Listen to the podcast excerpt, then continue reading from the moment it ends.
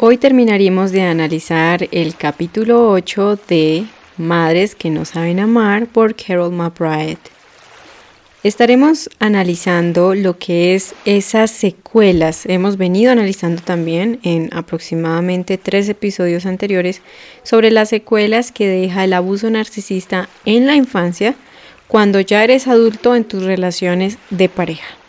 Hoy terminaremos de analizar el último impacto eh, que deja y es cuando las personas que han estado soportando y teniendo relaciones de pareja disfuncionales, infelices, limitantes, insatisfactorias, llenas de frustración, que no funcionan, eligen el camino de la resignación y es el camino de la soledad. Quedarse solos, dejar de intentarlo. La soledad en sí misma no es algo malo. Por el contrario, es un ingrediente importante para nuestro desarrollo espiritual, emocional, psicológico y como seres humanos. Aprender a estar en soledad con nosotros mismos, en últimas palabras, tampoco es estar solo o sola. Por eso cuando aprendemos a sanar esa relación con nosotros mismos, con el mundo que nos rodea, hace que no veamos la soledad como algo malo, de hecho, aprendemos a valorarla y la disfrutamos, al punto que deseamos buscar momentos de soledad en nuestra vida para tener tiempo de calidad con nosotras mismas, nosotros mismos. Esto es lo que la autora lo denomina como tiempo de soledad, como algo saludable. Y ella habla de que en la etapa de recuperación se le recomienda a la hija de una madre narcisista o en este caso que también lo extendemos a los hombres que han tenido padres narcisistas, que pasen por un tiempo de soledad, una etapa de soledad para sanar, para conectar con su auténtico yo, trabajar en esa esencia antes de entrar en alguna relación de pareja, incluso si ya tienen un hogar o una pareja estable, pues igual pueden tener ese tiempo con ellos mismos, con ellas mismas, sin que tengan tampoco que terminar con su relación. Pero básicamente es una etapa saludable en la recuperación y muy necesaria. Pero entonces, ¿Cuál es la gran diferencia a este perfil de daño que deja el abuso narcisista en la infancia y que hace que las personas vean en la soledad un camino de resignación, de dejar de intentarlo? ¿Cuál es la diferencia? Bueno, básicamente consiste en que ella lo dice así la autora, la solitaria enfermiza es la que ha decidido que está tan dañada y es tan poco digna de cariño que nunca podrá tener una relación. Yo creo que en este tipo de situación es cuando los mensajes internos que dejó el narcisista en la infancia, que siguen allí replicándose a lo largo de tu vida y sobre todo en la vida adulta, siguen allí, generando un pulsar de, mm, de, mensajes negativos, de creencias, de decretos, que siguen allí dirigiendo tu vida desde el subconsciente. Y esos mensajes son cuando yo creo que hacen metástasis en toda tu psique emocional, en toda tu parte espiritual también, donde te rindes completamente a esos mensajes que te decía tu madre o tu padre narcisista de que no eres lo suficientemente buena, no mereces amor, nunca lo vas a lograr, ¿Quién te va a querer con todos esos daños que tienes si eres tan defectuosa, defectuoso, si eres un completo fracaso? ¿Quién se va a fijar en ti? Eh, te vas a quedar solo, mejor no lo intentes más. Yo creo que ahí es donde finalmente el legado narcisista se termina de consumir a la persona que ha sido víctima de ese abuso. En algunos videos en el canal de YouTube Sonia Taraxia sobre preguntas y respuestas sobre el narcisismo, donde hablamos varias cosas a lo largo de la recuperación del abuso narcisista, yo cito el siguiente ejemplo. Y tenemos que entender eh, en este ejemplo de que el narcisista, y así hubiera sido una pareja, puede que no hayas crecido con un narcisista, pero mucho más si fuiste hija, hijo de un narcisista o tuviste que aguantar a un cuidador que era narcisista. El narcisista deja en tu cerebro, en tu psique, en tu mente, un gusano que lo plantó en tu mente y se va comiendo tu ser y tu alma a lo largo de tu vida. Creemos que a veces, obviamente, ¿no? El contacto cero con el narcisista es fundamental, es importante. Pero a veces llegamos a pensar que el hecho de que ya el narcisista no esté en nuestra vida, ya se haya ido de este mundo, ya no hablemos nunca más, nos fuimos del país, contacto cero, creemos que ya quedamos por fin libres, pero es donde vienen esos mensajes internos que dejó el narcisista en nosotros. Y es allí donde yo pongo el ejemplo del gusano o de ese chip, como en las películas cuando les plantan un chip o un dispositivo eh, pequeño al protagonista de la película, eh, ya sea en su cuello, en la cabeza, bueno, queda ahí dentro del cuerpo.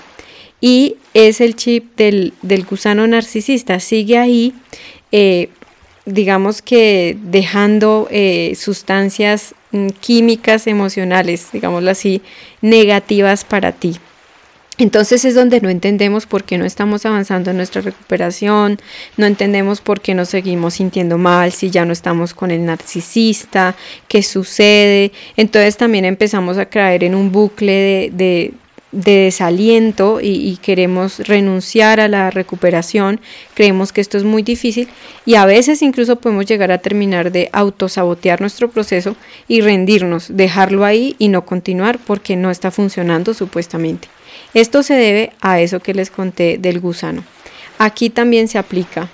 Por eso es que, para resumirlo, eh, las, los daños que hemos estado hablando en varios de estos episodios en las relaciones de pareja es que el abuso narcisista en tu infancia ha hecho que en tu etapa adulta tu selector de parejas esté completamente dañado debido a los mensajes que el narcisista adulto de tu infancia te dejó, lo cual te impide buscar unas relaciones sanas, que sean eh, recíprocas, eh, que sean plenas, que te, que te sientas satisfecho, que puedas construir vínculos afectivos y socioemocionales adecuados, sanos, que sean funcionales para ti y para los demás, para tu entorno, que sean enriquecedores y te sientas pleno, plena en tus relaciones. Ese es algo muy importante que tenemos que tener presente y es que el selector de parejas está dañado. Por eso sigues eligiendo el mismo tipo de experiencias, el mismo tipo de personas y vuelves a reciclar las mismas pesadillas una y otra vez. Esa es la gran diferencia cuando la persona, como les dije, que ha decidido quedarse sola, eh, los mensajes, como les dije, esos mensajes del gusano que están allá adentro, que siguen replicándole esa información dañina, siguen ahí, siguen ahí, siguen ahí, hacen metástasis por completo en toda su alma, en todo su ser, y la persona ya los cree como una gran verdad en su vida. Los ha hecho el mantra, o sea, son su médula para la vida. Entonces, eh, recordemos que las creencias son muy poderosas y se vuelven un decreto en su vida. Entonces es hasta como una profecía autocumplida, ¿no? O sea, ellos mismos siguen decretando en su vida que no soy buena, nunca lo voy a lograr. Y básicamente si te pones y te das cuenta, son las mismas frases y las mismas creencias basura que te llenó el narcisista cuando crecías. No vas a poder, bueno, para nada, eh, eres un fracaso, no sirves. Eh, entonces crees que estás tan, tan, tan dañado, estás tan echado a perder, te ha hecho tanto daño la persona narcisista y crees que no encuentras una salida, entonces decides quedarte, hundirte. Es como ese náufrago en el mar que decide dejar de nadar y hundirse. Ese es el solitario enfermizo que elige el camino de la soledad, de la resignación, porque está convencido, se ha autoconvencido que no hay solución, no lo va a lograr. ¿Para qué seguirlo intentando? Creo que las personas que han experimentado eso en su vida conocemos muy bien el dolor de esas creencias, el sentir que realmente pareciera que no hubiera ninguna salida, que no tenemos arreglo, que nuestra vida jamás va a cambiar. La otra característica de este perfil del solitario enfermizo es que en el fondo él sabe y es consciente de que si quisiera tener una pareja, si quisiera realizar ese sueño, ¿no? O sea, más que un sueño es como poder mejorar en esa área de su vida en el que se siente frustrada, frustrada. Puede que incluso lleguen a ser personas muy exitosas en su vida. Son inteligentes, emprendedores, les va bien, tienen una profesión, eh, una buena ocupación, les gusta, eh, de pronto tienen buena abundancia económica, buena salud, pero sienten que en esa parte de las relaciones, de sobre todo de lo que es las parejas, es como que es un gran, gran, gran abismo o es un muro gigante que se estrellan. O sea, hasta ahí se acabó el camino, no lo van a lograr, mejor no lo intentes, ahógate. O sea, en todas las áreas puedes hacerlo. Eres un crack, eres un titán, lo logras, eres grande, maravilloso, funcionas, fluyes, te gusta tu vida. Pero en esa parte sientes que es como si te amputaran, ¿no? Como que, ¿por qué en mi vida esto no funciona? porque esta área en mi vida es una pesadilla? Porque siempre se me repite lo mismo una y otra vez. Y como les dije, entonces siente que está tan dañado, tan echado a perder, tan defectuoso, que es que definitivamente no hay arreglo, o sea, no va a poder, ¿sí? Le da muchísimo miedo volver a conectar con otras personas, eh, no quiere intentar conocer otra pareja, no quiere porque tiene tanto horror de hecho, está convencido que va a volver a elegir mal a la misma basura de persona y va a volver a pasar otra vez por lo mismo y de hecho pues ya no quiere aguantar más dolor.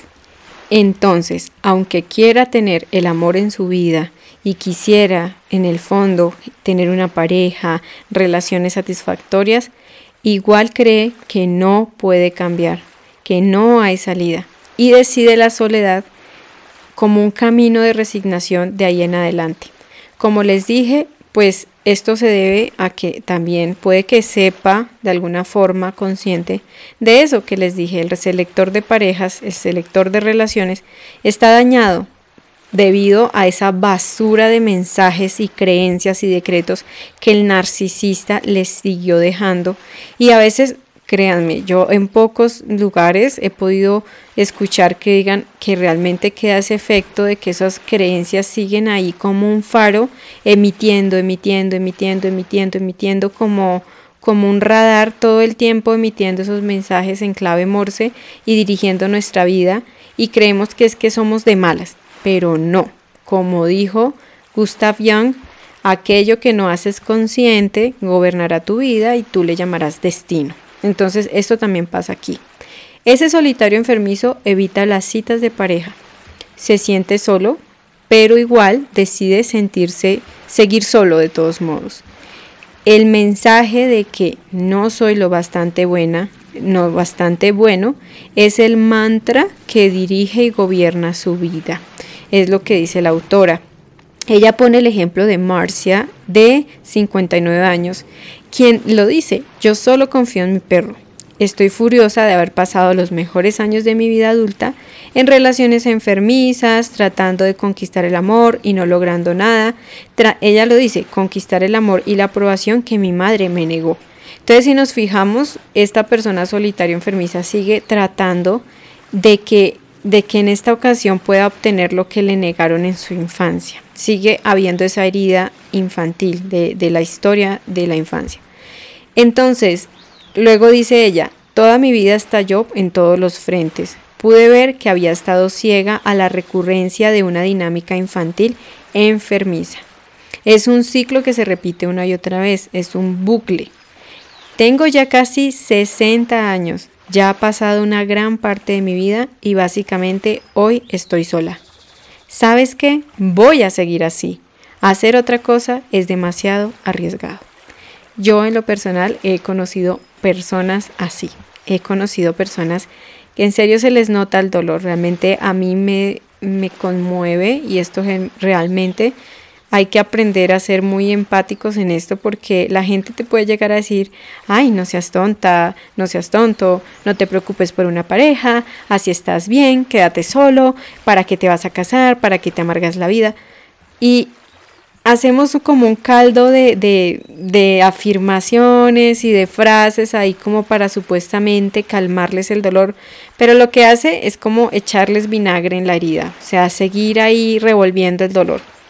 Y yo, como les dije, he conocido personas así, que están profundamente frustrados, eh, prefieren desde la amargura quedarse solos, porque definitivamente el amor no es para ellos.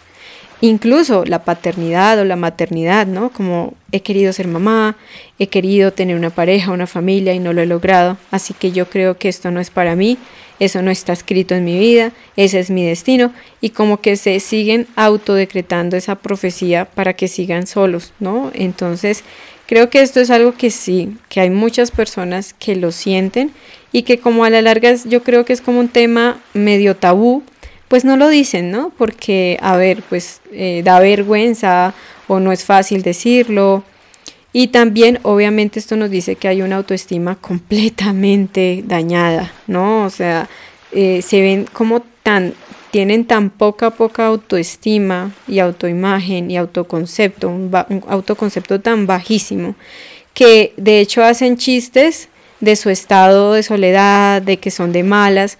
Y, y yo a veces noto ese tipo de personas y a veces le digo, no, no te burles de ti. O uno lo detecta, uno se da cuenta y son personas que a veces ven memes y publican memes de su situación de soledad, de su soltería, de sus fracasos amorosos. Y a veces en el fondo, a veces me lo han dicho, Sonia, ni siquiera me da risa. Realmente lo hago porque me duele mucho esto, porque me siento cansado, cansada de tener esta vida así tan frustrada en esta área de mi vida veo a mi alrededor, todos en mi familia han fluido en la relación de pareja, mis hermanos se casaron, todos tienen una pareja y yo siento que yo no, qué es lo que pasa conmigo que no no funciono, qué es lo que sucede, qué pasa, o sea, sienten como si estuvieran malditos, una cosa así como si fueran tuvieran una maldición ahí que no lo logran, pero realmente lo llevan bastante bastante mal. Entonces, como les dije, yo creo que este es un tema que vale la pena hablarlo, ¿no? Y que las personas pudieran expresarlo y genera igual mucho dolor. Otro aspecto que se ve o se evidencia que hay un grave daño en este tipo de personas es que eh, la confianza eh, no existe. Es decir, como no podemos confiar, nunca pudimos confiar en, en nuestros padres, la confianza no existió en esa infancia narcisista, eh, por lo tanto, pues al ser personas adultas no pueden confiar en la vida, en las otras personas, en el mundo. ¿Por qué? Porque no pueden confiar en ellos mismos, en ellas mismas. No se les enseñó a confiar. A mí me parece muy lindo aquí como la autora dice, eh, yo le digo a mis clientas que primero necesitan completar su propia recuperación para que de esta forma el mundo tenga un mejor aspecto. Yo pienso que el abuso narcisista en la infancia nos legó en la vida adulta unas lentes, unas gafas sucias, completamente sucias. Y vemos la vida a través de esos lentes. Entonces vemos un mundo horrible, que es un mundo peligroso, que no se puede confiar en nadie, que las personas te traicionan. De nuevo, esas creencias que tú sigues creando en tu vida y, sepa, y, y, aparecen en tu vida y lo sigues confirmando y dices, ves, no se puede confiar en nadie, no hay nadie, porque es tu creencia, entonces lo creas en tu vida. Entonces lo que crees, creas, obviamente. Y cuando tú en la recuperación de sanar tu vida de todo este abuso narcisista, cuando empiezas, yo creo que esa recuperación y esa sanación es limpiar esas gafas, incluso a veces es botarlas, deshacernos de ellas porque no nos sirven para nada. Entonces yo creo que ni siquiera es limpiarlas.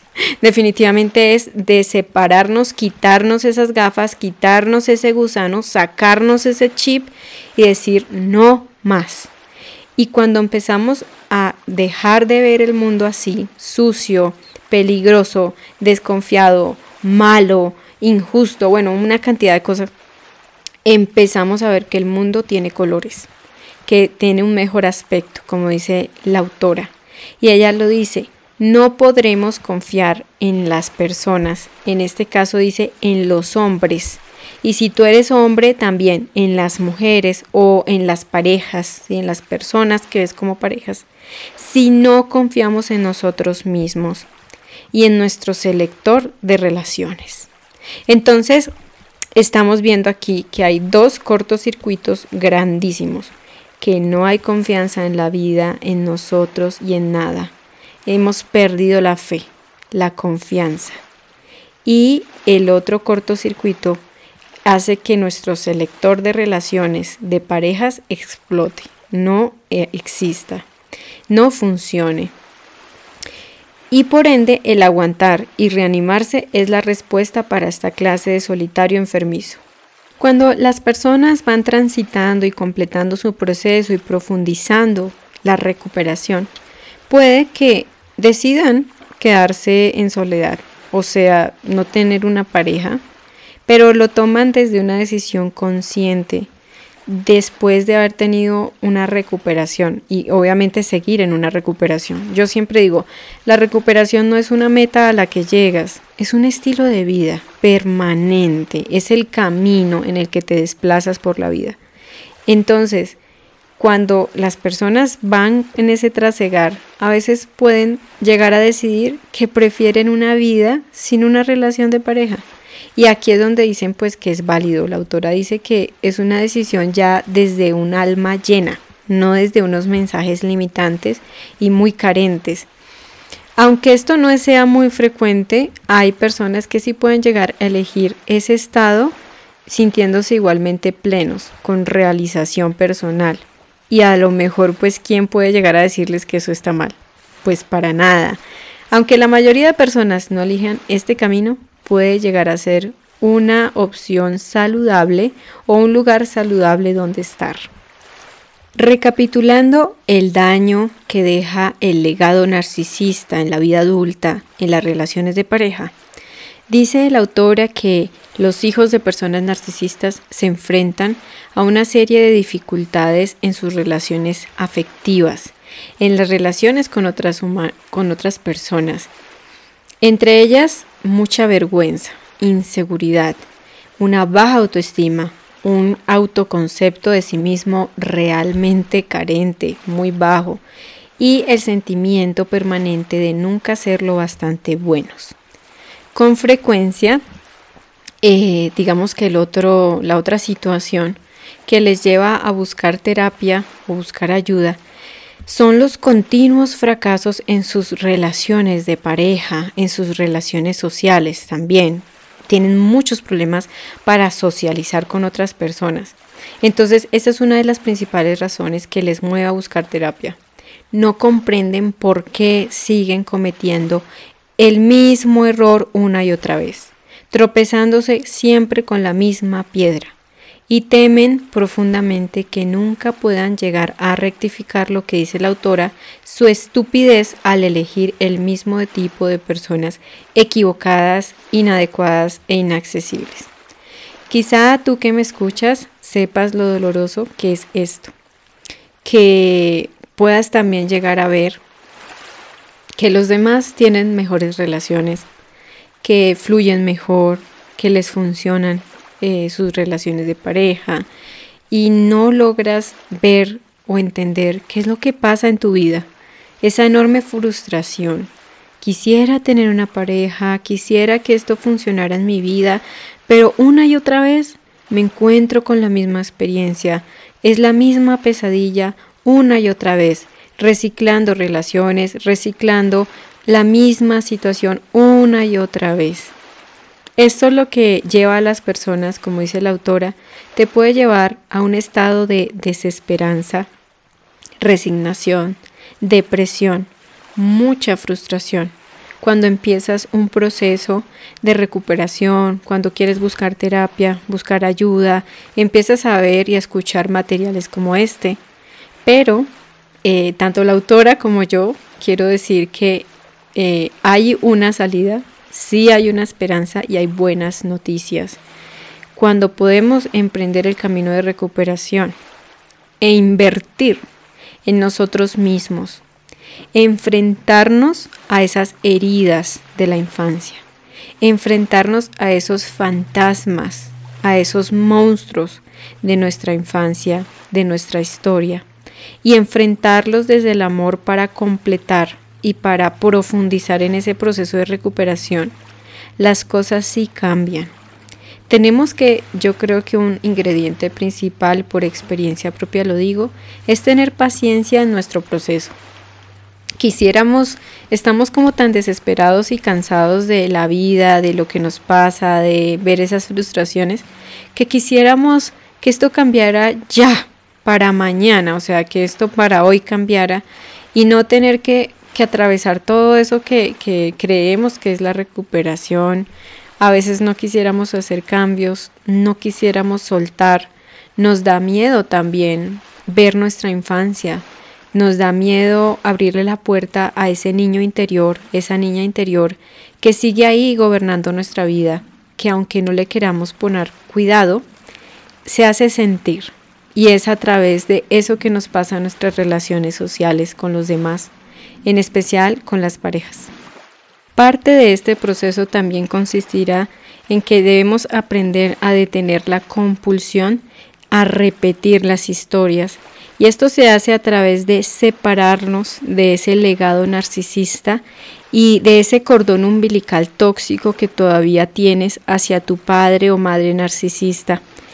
Si logramos, o no, sí, cuando logremos cortar ese cordón umbilical, separarnos, individualizarnos, porque el narcisista en nuestra infancia nunca nos permitió ser nosotros mismos, teníamos que ser su avatar, teníamos que tener lo que él dijera, eh, hacer lo que dijera, vestirnos como dijera, elegir la profesión que él dijera, casarnos o elegir parejas que él dijera y no la que nosotros queremos. Somos una extensión del narcisista, no somos otro ser humano separado.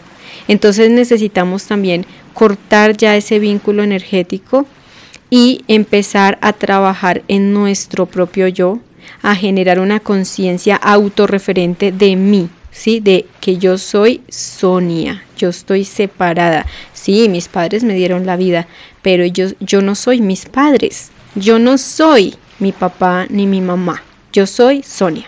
Y esto es parte importantísima en la recuperación. Eso es lo que nos va a permitir liberarnos también de ese gusano, de ese chip, que son esos mensajes dañinos, destructivos, ese crítico interno, ese hipercrítico interno, porque el narcisista es hipercrítico, que quedó ahí grabado en tu psique y sigue botando basura en tu mente y que se han interiorizado en tu ser. Ese es un gran parte de este viaje a la recuperación para que puedas tener una vida diferente. Yo quiero decirlo no solamente desde el libro, sino porque lo he vivido, de que yo veía muy lejano eso realmente. Yo decía, yo leía estas páginas y decía, no, no, esto es demasiado. Yo quiero atreverme a decir y a compartirlo con ustedes que yo fui una, una solitaria enfermiza yo dije, prefiero quedarme sola, ya no quiero más esto, ¿sí? Me cansé. Y cuando leía esas páginas me sorprendí porque dije, wow, yo soy ella, yo soy esa persona, yo elegí ese camino, pero en el fondo no era feliz. Seguía muy mal, obviamente como dice la autora, de cómo es ese ciclo de soledad y resignación. Entonces veía muy inalcanzable eso, ¿no? De, yo decía, pero eso será posible, uno poder separarse, eh, poder liberarse uno de ese gran gusano que te está comiendo por dentro, haciendo metástasis en tus relaciones, tu autoestima, tu autoconcepto, autoimagen, eh, en tu vida en general, tus creencias, tus emociones, tus tu, manera en que vives la vida, absolutamente todo. Por eso digo que es una metástasis, es una palabra fuerte porque es así. Pero yo quiero decirte que cuando tú primero te tienes esa paciencia para emprender ese proceso de recuperación, con paciencia, poco a poco, tú yo del futuro lo va a agradecer y desde ya lo vas a agradecer. Porque más allá que conseguir una pareja, a quien debes que de, volver a buscar y rescatar que perdiste en el camino es a ti misma, a ti mismo. Y cuando empiezas a llenar ese tanquecito de amor por ti, de empezar a sanar tu propia vida, obviamente con la ayuda de otras personas, con la ayuda de un desarrollo espiritual, una cantidad de, de herramientas, de caminos. La vida también te apoya en ese proceso y empiezan a aparecer herramientas, personas, lugares. También empieza a cambiar tu exterior y créanme, realmente cambias tu manera de sentirte contigo mismo y con la vida el mundo empieza a tener un aspecto mejor, como dijo la autora, y ya no da miedo salir a la vida. Ya no sientes que arrastras la vida, te toca arrastrarla, te toca llevarla con una fuerza, forzándolo todo, ¿no? No, empieza a fluir y es la vida la que te lleva, la que te guía, la que te abraza. Entonces yo quiero extenderte estas palabras. Si me estás escuchando y estás así, decirte que no estás sola, no estás solo, que sí es posible, que tenemos que simplemente disponernos y la vida también nos va a ayudar. Estos procesos de recuperación no los hacemos ocurrir solos o solas. Vienen de algo más grande, de algo superior, de, de una esfera yo creo que espiritualmente más mm, alta y superior a nosotros, que es el que hace que podamos sanar. Porque si por nosotros fuera, Hace rato supuestamente ya nos habríamos sanado porque eso es lo que queremos, ¿no? Pero solos no podemos y ahí está la gran paradoja. Solos no podemos, pero acompañados podemos llegar a lograr grandes, grandes cosas. Y lo que empezó en el dolor, atravesando ese dolor, puede terminar en una gran dicha y en una gran paz y alegría. Entonces es donde a medida que también vas trasegando en tu recuperación, empiezas a ver que el tener o no tener pareja ya no es el quit de la cuestión, ya no es la gran proeza de la vida y empiezas a descubrir que hay planes diferentes y esas cosas que ya dejas de buscar compulsivamente aparecen, aparecen, te encuentran, te buscan y las cosas se dan para tu recuperación y sobre todo también para que tu entorno tenga un cambio positivo de la manera que tenga que darse. Eso es lo que también dice la autora a través de Kimberly, una de sus clientas, quien dice que ha logrado superar el abuso, infancia, de, el abuso narcisista en su infancia. Así que ahora tiene una vida más feliz consigo misma, con su hijo, su esposo y su familia. He renunciado a la vieja esperanza de conseguir el amor de mi madre. Y ese es otro gran regalo que te da la recuperación. Ya dejas por fin de querer ganar eso que nunca va a pasar. Y vives en paz con eso, ya no guardas más esperanzas en que el narcisista cambie o se disculpe y sea esa mamá o ese papá que siempre necesitaste. En cambio, el amor que ahora hay en tu propio corazón, que empiezas a cultivar en tu recuperación, empieza a desbordarse y es más poderoso de lo que nunca imaginé que fuera. Yo quiero añadir una frase que está en un libro hermoso de Alcohólicos Anónimos que se llama Terapia Divina, donde el padre Kenneth habla de cómo él ve lo que es el proceso de recuperación en las adicciones y en este caso el alcoholismo. Y él dice, el amor es lo que sana. El amor verdadero sana y recupera. Y es aquí donde también pasa lo mismo. Eso ha sido todo por este episodio. Espero que te haya resultado de verdad de mucha utilidad, de gran valor. Y bueno, ya estamos que llegamos ya casi en el libro, llegamos a la parte de la recuperación, donde, bueno, cómo Kimberly habrá logrado todo eso que nos comentó en el libro. Pero bueno, antes de hacerlo, la autora nos dice que todavía hay un área que hay que analizar y es qué pasa en los hijos de padres narcisistas cuando ya son padres. En este caso ella lo analiza cuando las hijas de madres narcisistas ya son mamás. Ese miedo a tener que de pronto encarnar esa pesadilla y de pronto seguir eh, reproduciendo ese legado del narcisismo en las siguientes generaciones. Incluso si aún no somos madres, podríamos llegar a tener miedo o llegar a pensar yo voy a ser pésima mamá o tenerle muchísimo pánico a la maternidad o a la paternidad si tuviste obviamente una relación paterno-materna disfuncional y narcisista. Te envío un abrazo, muchas gracias por tu tiempo y recuerda que nos seguimos escuchando aquí en Sonia Ataraxia en este programa de podcasts Píldoras Ataraxia. Conoce mucho más sobre mente y relaciones sanas en el canal de YouTube Sonia Ataraxia y encuéntrame en Instagram como Sonia-Ataraxia. Gracias, muchas gracias por escuchar Sonia Ataraxia.